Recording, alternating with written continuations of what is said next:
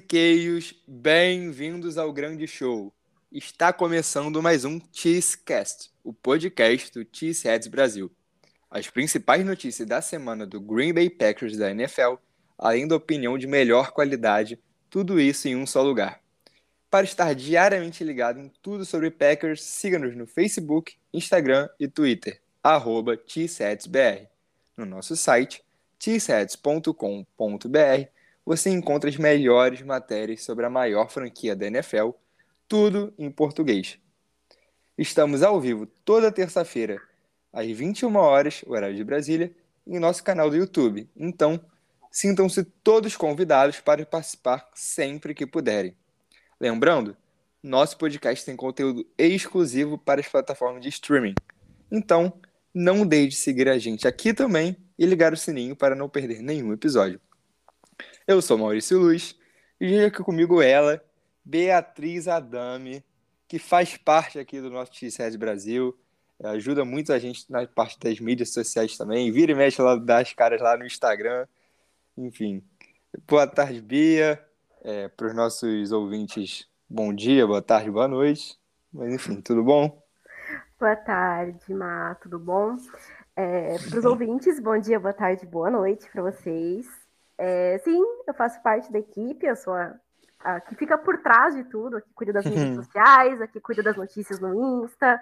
Então, tô ali por trás dos holofotes. É onde eu mais é gosto isso. de ficar, mas às vezes a gente aparece para comentar um pouquinho. É isso.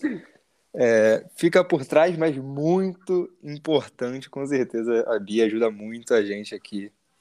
Enfim, sem ela, não teria nosso, nosso portal, nosso humilde portal. Mas enfim. Antes da gente entrar aqui na pauta do episódio de hoje, como sempre, vamos às Cheese News, as principais notícias da semana da NFL. Vamos lá? Bora. Número 1. Um, wide receiver Terry McLaurin, o Scary Terry, renova com o Austin Commanders. 3 anos, 70 milhões de dólares. Caríssimo por três anos. Eu achei muito caro. Mas eles não têm muita opção, né? Eu acho é. que ou renova ou renova, ou, ou renova ou fica sem ninguém. O que eu acho principal disso é que com essa renovação dele, os Ravens e os Bears choram copiosamente de casa. Pois é. Eu, eu, sinceramente, eu gosto muito do Terry McLaurin, mas eu acho que, assim, um contrato desse tamanho para um wide receiver que não tem um quarterback decente para lançar a bola pode ser um pouco preocupante para eles. Mas enfim. É. O cara não teve muitas recepções, claro, a culpa não foi dele. Pois é. Eu vi gente comentando assim: nossa, 70 milhões por um cara que tem um score tão baixo. Eu pensei, poxa, mas a culpa não é do coitado. Ele é. é. realmente muito bom. O, o problema tá antes da bola chegar nele. É, exatamente. E aí, enfim, agora o problema ou a solução, né? Vamos ver aí, é de Washington. Número 2. O Tyrande Robert Tonian deve estar pronto para jogar na semana 1 contra o Minnesota Vikings. Ótima notícia para o torcedor do Green Bay Packers. Um dia feliz para gente, a gente merece. Sério, ele vai ser um, um, ativo extremamente importante, ainda mais com a nossa situação de, de wide receivers que é extremamente incerta. Então, ter ele de volta é um, um alvo variável para o Rodgers que a gente precisa muito e que a gente não sabe como é que vai ficar a partir de agora, né? É, exatamente. É... Número 3. Saindo um pouquinho da NFL, né? Mas sempre seguindo aqui no show americano. O quarterback Art Manning, sobrinho de Peyton e Eli Manning, se compromete com a Universidade de Texas e vai jogar aí sua carreira universitária por Texas, um dos principais prospectos e muito famoso por ser da família Manning. Eu realmente não queria ser, se eu fosse um atleta universitário, eu realmente não queria ser sobrinho de duas lendas tal qual ele é, né? Deve ser muito. A pressão em cima desse menino deve ser absurda. Sim. Eu tenho, eu tenho um pouco de pena dele, mas o bom é que ele vai estar elegível em 2026, né? Se é ele isso. tiver todo o talento, é que esse menino vai estar disponível em 2026. Pois é. é enfim, boa sorte aí pro Art Manning com é. toda a pressão que, que ele foi colocada desde o berço. Mas, pois enfim. é, literalmente. Pois é. Número 4 aqui para fechar. É, tá rolando a Copa das Torcidas lá no NFL Brasil, tanto no Instagram quanto no Twitter. É, já é o terceiro ano que acontece. Então, para quem não sabe, Copa das Torcidas é uma, uma votação enorme envolvendo todos os times é, da NFL e para eleger a maior torcida da, dos times da NFL aqui no Brasil.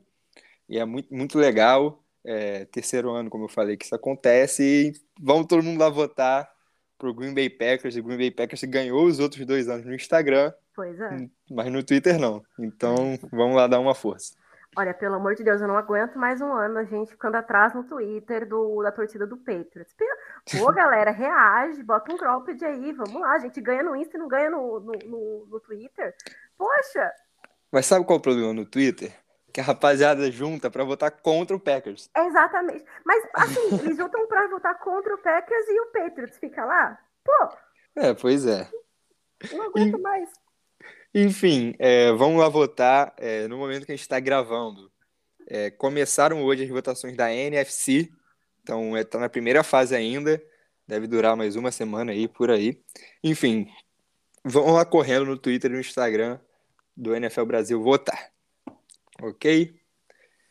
Então essas foram nossas Cheese News. E hoje vamos falar sobre sobre um pouco sobre o ano passado, mas olhando para o futuro. O que o Green Bay Packers pode aprender com a temporada passada? O que o Green Bay Packers de 2022 tem que aprender com o de 2021 para acertar e não errar o que foi o que nós erramos. Então, antes de mais nada, solta a vinheta, produção.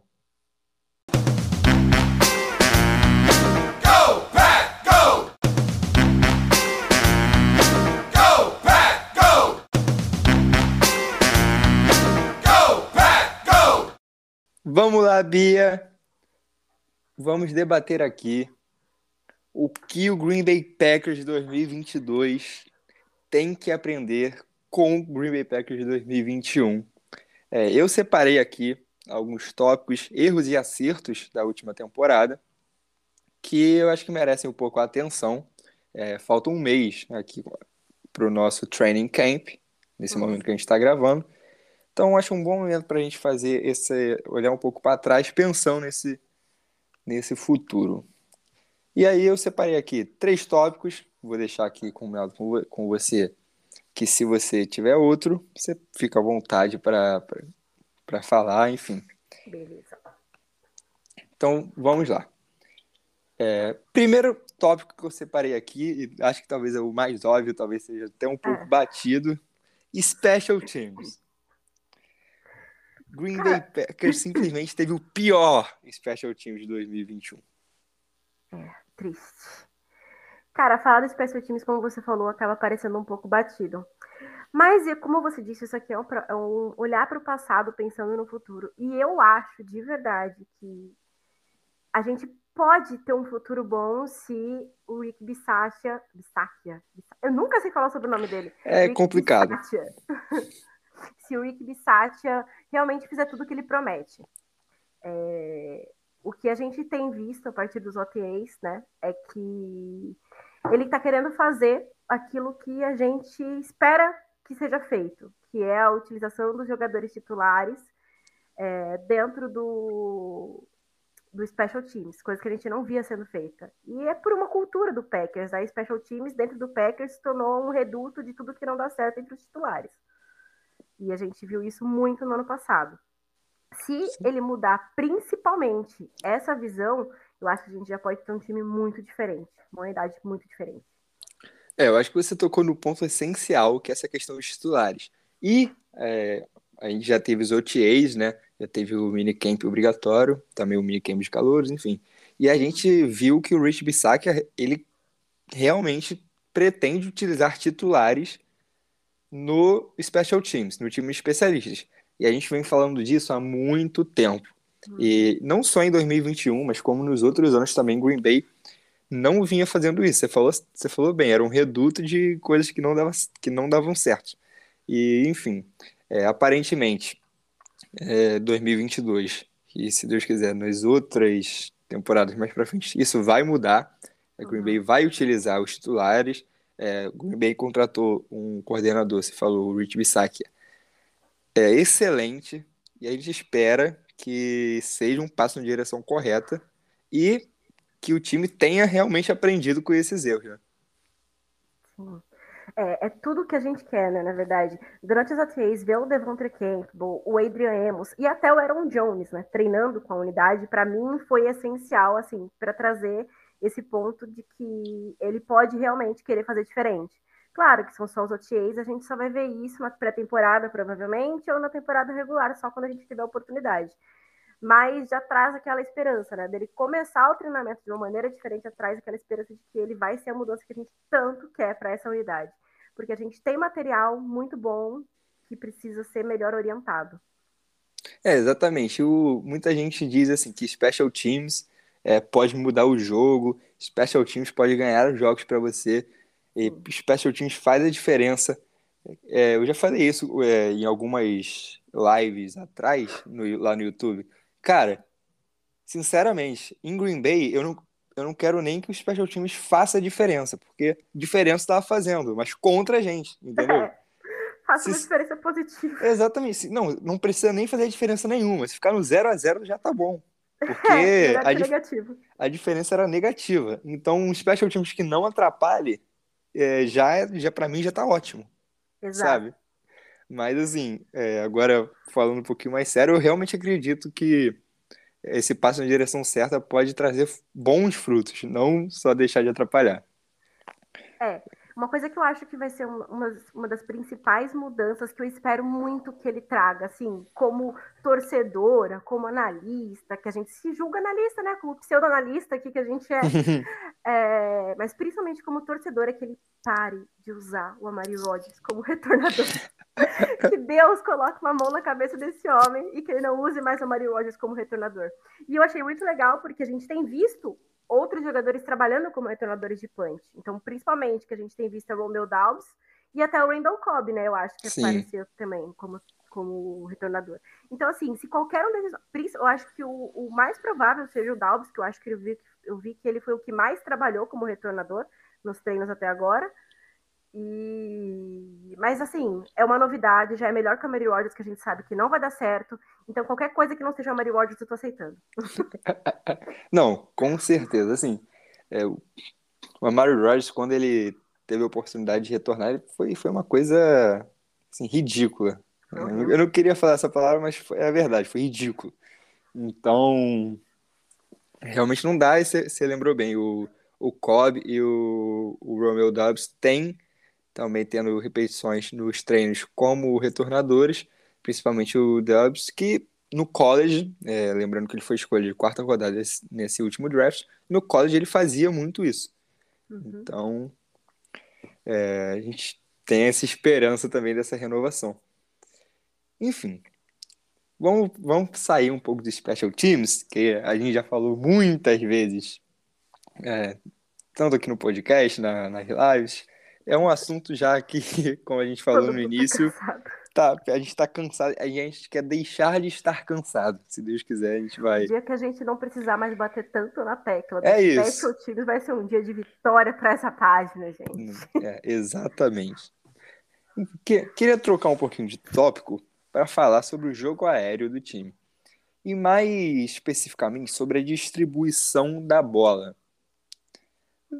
Eu não preciso nem lembrar aqui, nossos ouvintes, que a gente não terá Devante Adams em 2022. Devante Adams trocado para o Las Vegas Raiders. Quase falei Oakland Raiders aqui, mas tudo bem. para os Las Vegas Raiders. Mas independente disso, quando a gente observa a temporada de 2021, fica evidente a pouca distribuição de bola é, do Rodgers para os seus recebedores. Óbvio, Davante Adams, disparado o melhor recebedor que, que a gente tinha. Isso não tem dúvidas. Porém, rapidinho passando um pouco pelos dados, Davante Adams teve 1.553 jardas recebidas ano passado. Segundo lugar do time foi o Ellen Lazar com 513. Mais de mil jardas a menos. diferença absurda. Você entendeu o que eu quero dizer? É, é uma discrepância muito absurda. É realmente trabalhar só com um wide receiver. E é uma coisa que a gente já vinha fazendo, a gente sempre soube, né? Só que nunca Sim. reclamamos porque era da Vante Adams. Pois é, e agora que ele saiu, essa dependência, essa dependência ficou até um pouco mais escancarada né, quando a gente olha nos números. É, e também quando a gente olha no jogo da, do divisional do ano passado, que o Aaron Rodgers forçou muito a bola para o Davante Adams. Muito. Muitas vezes isso deu certo. Mas quando deu errado, deu foi um problema. Errado. Inclusive, teve um lance nesse jogo que o Lazar estava sozinho Sim. no meio do campo. É, teria a oportunidade de marcar o touchdown e o Rogers não viu. E, olha que o Lazar. jogar para esquerda. Ai, eu não consigo esquecer. Ele insistiu em jogar para a esquerda com o Davante lá no fundo. Sim, exatamente. Esse lance. Então, assim, essa, essa questão do, do Rodgers olhar muito pro Adams, e óbvio, ele tem que olhar, tinha que olhar mais pro Adams do que para os outros. É, em alguns momentos deu certo, mas em alguns momentos foi prejudicial. E agora, sem o Adams, essa distribuição de bola para os wide receivers vai ser fundamental. Não só para os wide receivers, mas também é, para os tight ends e running backs. É, não, não falando sobre o running back, se a gente for pensar no corpo de wide receivers que a gente tem hoje em dia, até por isso lá no começo eu falei é, a importância do retorno do Tônia, é, esquecendo um pouco os running backs, a importância do retorno do Tônia para trazer essa variedade de alvos para o Rodgers que a gente precisa muito. E a gente precisa muito de alvos com, que sejam confiáveis. E o Tônia é um alvo extremamente confiável. Então, esse retorno dele é muito importante, na minha opinião, por isso. É, falando sobre os wide receivers, assim, a gente tem os principais nomes, já mais antigos, que seria Allen Lazard, né? Que seria Sim. o segundo ali. Tem Randall Cobb.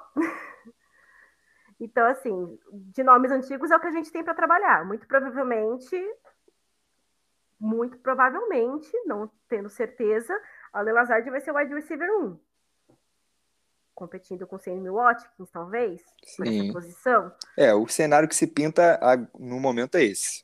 É, eu acho que a única competição para ele vai ser o Sammy Watkins.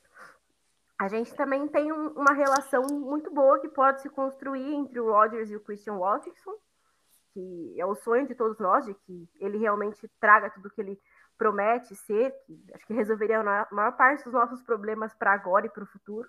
Sim. Mas eu não acho que seja uma relação que vá se estreitar tanto agora. Se acontecer, vai ser um milagre, eu vou ficar muito feliz com isso. Mas o Aaron Rodgers agora, o desafio dele vai ser não é, entrar tanto no, no jogo terrestre com o Aaron Jones, que em tese seria o, o alvo mais confiável do Rodgers, junto com o AJ, com Dillon, e continuar apostando no, no jogo aéreo dele com os wide receivers que ele tem, que eu acho que podem sim fazer um bom trabalho. Eu não reclamo do nosso corpo de wide receivers tanto hoje em dia, como as pessoas reclamam muito ainda, mas é o que a gente tem e a gente tem um, um corpo mais regular. Não é extraordinário, como já foi, mas é regular e faz o serviço. Sim, e eu ia falar um pouco também sobre essa confiança do Rodgers com os outros recebedores. Porque, assim, obviamente ele confiava muito no Adams e quem não confiaria no Devonta Adams, né? Claro. Mas, é, como eu já falei, em alguns momentos isso ficou até um pouco demais, digamos assim, passou um pouco do ponto. É, eu tenho um, dado aqui, que quando eu estava fazendo a pauta, é, eu até me assustei, que o Davante Adams teve mais alvos que Lazard, MVS e Cobb somados na temporada passada. o Davante Adams teve 169 alvos e Lazar, MVS e Cobb juntos tiveram 154. Esse dado é do da ESPN Stats.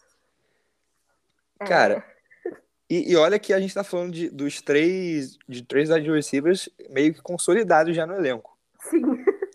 A gente não tá nem falando aqui de, de nomes como calouros que a gente vai ter esse ano, é, de jogadores que estão chegando agora, não. A gente tá falando do, de Randall Cobb, um jogador que foi pedido pelo Rodgers, um jogador é, histórico é, em Green Bay, Tava falando de MVS, que já tinha algumas temporadas e o Rodgers defendia ele, e Alan Lazar, que também era um queridinho do Rodgers, né?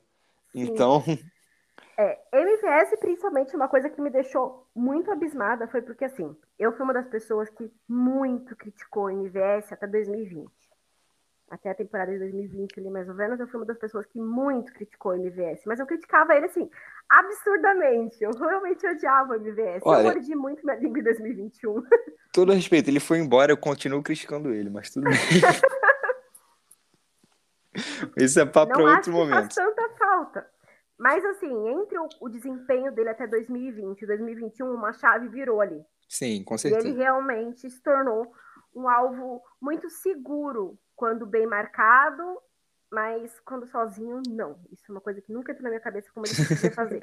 ele com três jogadores em cima dele, ele fazia as recepções maravilhosas e que ninguém conseguia imaginar que ele poderia fazer. Mas ele sozinho é um, um drop pior que o outro.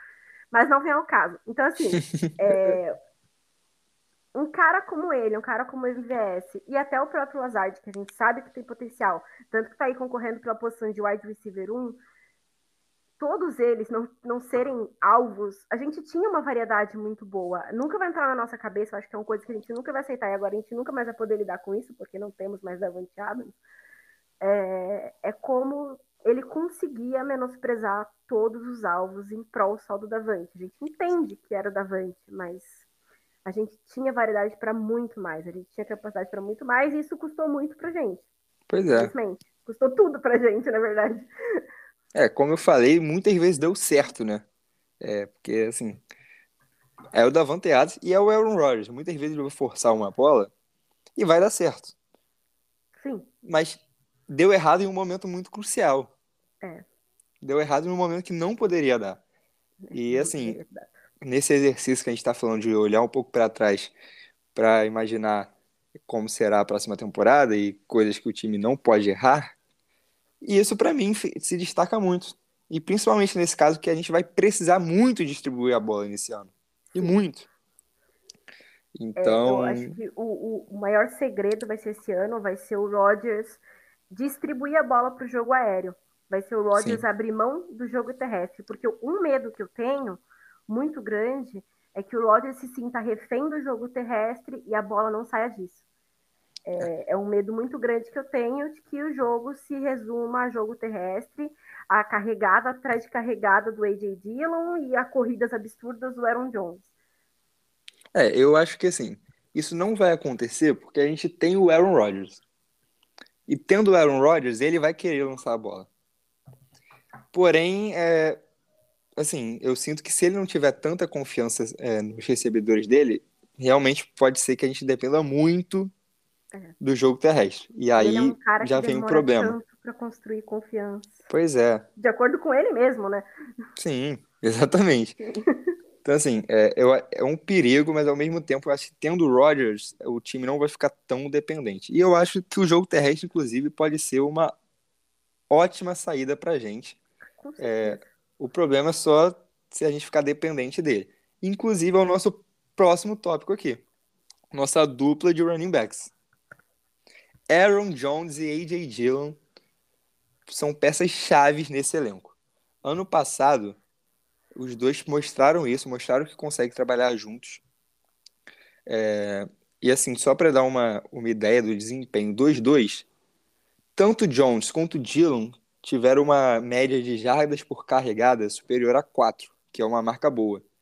O Aaron Jones teve 4.7 jardas por carregada e o AJ Dillon 4.3. Então, o Green Bay tem uma das melhores, se não a melhor dupla de running backs da liga, discutível ali com, com Karen Hunt e, e Nick Chubb, né? Mas Aaron Jones e AJ Dillon se mostrando uma dupla muito boa e que e nos treinos a gente viu o Green Bay utilizando muitas formações com dois running backs. Então, a gente viu em 2021 que a gente pode confiar nesses dois. Você falou bem, é, a gente não pode ficar dependente, mas confiar a gente pode. É, e, enfim, é uma opção muito boa para 2022. É, assim, Dylan construiu o nome dele e majestosamente. São 407 jardas depois de primeiro contato, 50 first downs. Então, assim, a chance dele passar as mil jardas esse ano é bem fácil, é bem provável. E ele trabalhando junto com, com o Aaron Jones, que um dado que você também trouxe, foi o principal recebedor do time quando jogava sem Adams, sem o Adams, né? É, é aquela consistência que a gente precisa para a gente ter uma confiança no time e é a consistência que o Rodgers precisa, mas como você disse, ele precisa, mas não pode depender apenas disso. Ele tem que construir a relação dele com os wide receivers dele. Afinal, ele resolveu ficar no Packers, vai ficar mais alguns anos aí com a gente. É os wide receivers que ele tem, é o que ele vai ter por mais tempo e é o que ele precisa focar em construir. Não adianta nada ter os caras ali e focar, não, não preciso focar neles agora, a gente tem uma running back que pode dar conta do jogo. Para, não, não é assim que funciona. Então, ter esses caras, para mim, é chave, porque passa confiança do torcedor para o time, traz confiança para o time de que o ataque vai conseguir fluir de alguma maneira. Então, para todo mundo, é vantajoso eles estarem lá. Isso é indiscutível e não tem condição da gente de eu ver o, Green Bay Packers hoje sem esses dois para 2022. Não tinha como. É, e assim, você meio que entrou um pouco nisso, mas a, eu gosto muito dessa dupla, é, não só individualmente, mas falando deles dois como dupla mesmo, porque eles meio que se complementam, né? Você falou bem, o AJ Dillon é um cara de força, né? Que tem muitas jardas depois do contato. É, o Aaron Jones, não que ele seja é, leve, né? O Aaron Jones também tem força. Mas é um cara é, mais, ágil. mais ágil, exatamente, essa é a palavra, mais ágil é, e também que recebe muito bem a bola. E, e, os dois são ótimos bloqueadores. É, isso é bom lembrar também, ótimos bloqueadores. Então é uma dupla que meio que se complementa é, e ao mesmo tempo nenhum dos dois tem um tem um aspecto do jogo assim que eles são ruins ou que falta para eles. É, é, é, isso, é exatamente isso. Tipo, eles se complementam. Jones é muito mais ágil, bem mais veloz, com certeza. Dylan, além. E o, o que pega é exatamente isso que você falou. Ele, ele tem a força, mas não tem a força do Dylan. Dylan é rápido, mas não tem a velocidade do Jones. Exatamente. Então, eles têm tudo o que precisa, mas um se destaca mais que o outro em algum quesito. É, e isso para Green Bay é perfeito. Nossa, é, e você, você falou aí, né? O Aaron Jones foi o principal recebedor do time sem Davante Adams é, nos jogos que o Adams não pôde jogar por, por lesão, enfim. É, teve mais jardas. Então, é também uma opção pro Rodgers, não só como desafogo, é, mas também como opção aérea, principalmente o Aaron Jones. É, então, essa dupla, e assim, a gente fa falou, né, a gente está fazendo esse exercício, e não necessariamente a gente está falando só de erros, a gente está falando sobre acertos também. A, utilizar a dupla Aaron Jones e AJ Dillon foi um acerto em 2021. Sim. E é um acerto que a gente tem que continuar é, em 2022. Exatamente. É, a gente não pode perder isso, não pode perder o trabalho deles, nem o que eles têm construído até agora. Não tem condição. Mas já que você mencionou acertos, teve uma coisa que eu separei aqui, eu até esqueci disso. Eu separei para a gente falar que Green Bay Packers, na minha opinião, já teve um acerto de 2022. Então vamos. É, eu acho que assim, o, o maior acerto que a gente já viu em 22, sem entrar no campo ainda, foi a capacidade que a gente viu do, do staff do time de aprimorar a defesa para esse ano. Com certeza. Eu acho que a gente já pode contabilizar acertos que vieram de aprendizados muito difíceis que a gente viu nos últimos anos. Um, um, uma outra unidade, além do, do special time, que era muito ruim, era a nossa hum, defesa. Pois é. Nossa defesa era uma unidade extremamente complexa e muito defasada. Então, o principal acerto que a gente viu, e eu fui uma das pessoas a criticar o draft, mas é porque eu não tinha entendido. Na primeira, o surto da primeira rodada foi que eu ainda não tinha entendido o objetivo do nosso pois é. draft é. desse ano.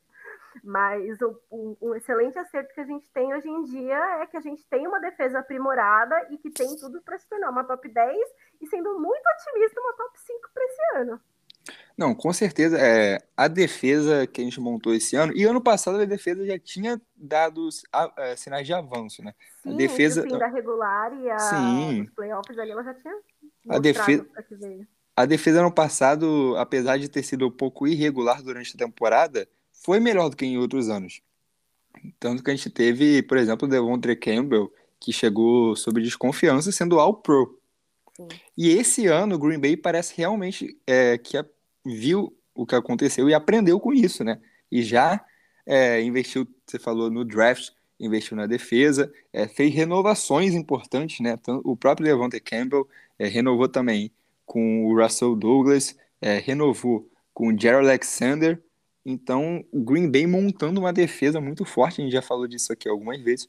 É, para 2022, você falou, para mim, essa defesa tem muita chance de ser top 5 na liga se der tudo certo.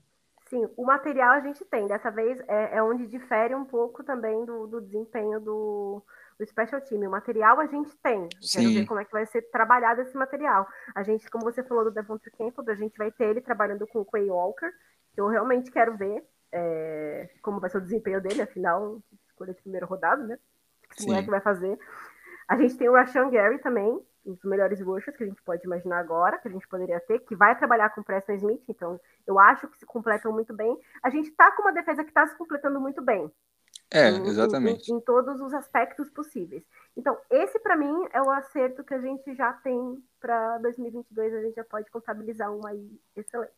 Boa! E você falou um pouquinho do draft, eu queria pegar é, essa parte, que é, você falou bem que no primeiro dia ali, a gente meio que não entendeu o que o Green Bay estava fazendo, muita gente também, assim como você, ficou meio. Inclusive eu, fiquei, ficou meio. Todos nós, a gente estava é, ao vivo. A gente estava ao vivo lá no, no nosso canal no YouTube. E a gente estava assim, meu Deus do céu, que é isso, que é isso. Mas, inclusive lá no site, Notícias BR, tem um, uma matéria que eu fiz, uma análise pós-draft do geral. Tem lá a análise de todas as escolhas, de todos os nomes, e depois eu fiz uma análise geral é, do conjunto do draft, né? porque o draft não é só sobre as escolhas, mas também sobre as necessidades do time, sobre onde essas escolhas foram feitas.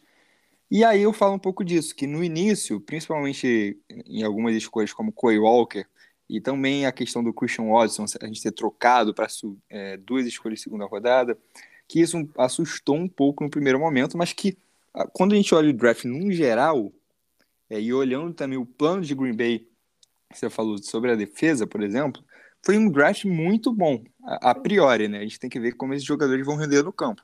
Mas foi um é. draft muito bom. Foi muito bem idealizado o draft. Sim. Como a gente ainda não sabe o desempenho desses jogadores, a gente pode dizer que foi um draft muito bem idealizado. Exatamente. Afinal, foi um draft feito com um objetivo e eles construíram muito bem esse objetivo. Não deixaram faltar buracos na ideia do que eles queriam. Vamos aprimorar a defesa? Vamos aprimorar a defesa. Vamos pegar tudo que nossa defesa precisa. Foi o que foi feito. Isso não cabe repreensão a qualidade dos jogadores aí já é outro ponto que a gente vai ver mais para frente. Não é, tem como a gente determinar. Isso a gente só vê em campo. É. Enfim. É, muito, mas adorei, adorei o ponto que você trouxe. Com certeza é algo que a gente já tinha visto é, melhorando em 2021 e agora a expectativa para 2022 é que essa defesa seja uma das melhores da NFL. É. é num contraponto para a defesa que a gente pode falar sobre o ataque, é que assim, a gente conseguiu sobreviver à chuva de lesão que a gente teve na nossa OL, né? Mas a, a consequência disso foi que o Aaron Rodgers foi extremamente pressionado e muito menos tempo de pocket para poder soltar a bola, porque ele está acostumado, né? Sim. Eu espero que com o retorno das lesões, a chave para retornar, eu acho, vai ser o Bakhtiari é, vai ser o sucesso ali para a gente ter um, uma boa OL de novo agora em 2022. Então, eu acho que o nosso erro de 2021 foi o sofrimento com as lesões e não foi nem culpa do, do, do Green Bay ou dos jogadores. Mas o Green Bay também tem que se preparar. O, o erro principal foi não se preparar para tanto, não, não ter sido se preparar. Opa!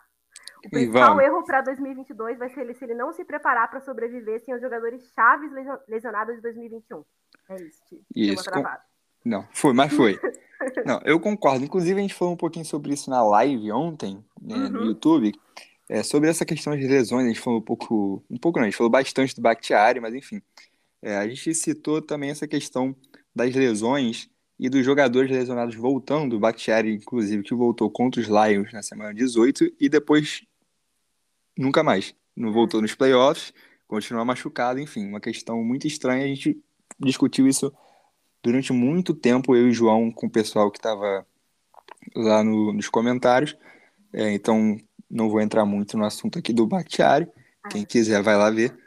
Mas sobre as lesões em, em geral, a gente viu que nos playoffs é, alguns jogadores que voltavam de lesão, você falou sobre o Aaron Russell tendo pressão, a gente tem o caso do Billy Turner, por exemplo, que fez uma das piores partidas de um linha ofensiva que eu já vi na minha vida contra o 49ers, é, voltou muito mal e estava voltando de lesão. O Jared Alexander voltou de lesão é, naquele jogo e perdeu um tackle. É, Absurdo. É, pois é, para não falar pior, mas enfim. É, é jogador retornando de lesão, não tá forte, não tá calejado, não adianta falar assim, ah, ele tá pronto para voltar. Não... Todo pois é. jogador é. tá apto para voltar, pronto é outra coisa. Exatamente. E aí, Green Bay, historicamente, não tem esse histórico de apressar a volta de lesão. É, talvez seja o time mais conservador da liga nesse aspecto. Mas ano passado, principalmente com o Bakhtiari na semana 18 e nos playoffs, talvez tenha acontecido isso, de apressar um pouco as lesões, os jogadores não estarem prontos e isso comprometer um pouco o desempenho do time. É, então, talvez seja outro ponto para a gente falar aí, de aprender com 2021 para a gente não errar em 2022. É isso, não apressar o jogador. E eu espero que tenham preparado o time para atuar sem essas peças em caso necessário, principalmente no caso do Bakhtiari. Alexander, acho que ele volta 100%. Não, o Alexander já está tá bem agora. Com o time normalmente, mas eu acho que é realmente preparar o L para atuar sem o Bakhtiari. E eu tenho muito, como você falou, foi, foi dito na live, mas só para frisar, eu não estou pronta para ver o Green Bay Packers sem esse jogador. E é um medo que eu tenho muito grande. Mas eu não. também não estava pronta para ver se o Davante, a gente se acostuma. É... Agora, mas se acostuma. Aquela coisa. O, não, assim, a gente torce pro Bakhtiari voltar, obviamente. Mas os jogadores vão e o Green Bay fica, então. É, a gente, a gente tem que se acostumar. Pois é, a gente tem que se acostumar. É, mas você falou um pouco do Jair Alexander. O Jair é, se não tiver nenhuma complexão. Complex... Ih, aí, agora eu que me enrolei. Se não, se não tiver nada mais de errado, ele já tá, já tá bem. É, jogadores que estavam lesionados, que devem voltar logo no início da temporada, a gente falou do Tony, né? Mas também o Elton Jenkins e o Kylen Hill. Os três estão com um, um pouco mais avançados para essa volta. O Bakhtiari a gente não tem certeza. Mas a gente espera também que ele esteja pronto logo. Volta logo, Bakhtiari, te amamos. é isso. Enfim, vamos encerrar então aqui nosso papo, Via. Foi demais. É, queria te agradecer pela presença. É, finalmente uma voz feminina aqui nesse programa, que não aguentava mais João cabezudo aqui no meu ouvido. Tô brincando, mas enfim, muito bom é, te receber aqui. Tá convidada para voltar sempre que possível. E enfim, dá sua despedida aí. É, muito obrigado. Valeu, Mar. Valeu, pessoal. É sempre um prazer estar aqui ou estar nas lives. Como eu falei, eu sou mais de ficar por trás das, das câmeras, mas sempre que tiver um tempinho, sempre que rolar, eu apareço aqui e trago essa voz feminina que você tanto quer, Mar. Pode contar comigo. É isso, né? muito importante, viu? É, e para todo mundo que está escutando a gente, muito obrigado por acompanhar a gente até aqui. Sempre lembrando, é, siga-nos nas redes sociais, arroba lá no nosso site, t7.com.br, é, muitas matérias, inclusive uma matéria que saiu essa semana sobre essa volta do Tony. É, então, nosso YouTube também, TCSBR. Então, sintam-se à vontade de, de conferir todas as nossas plataformas. Mais uma vez, muito obrigado. É, semana que vem tem mais um episódio. Um abraço e go back, go!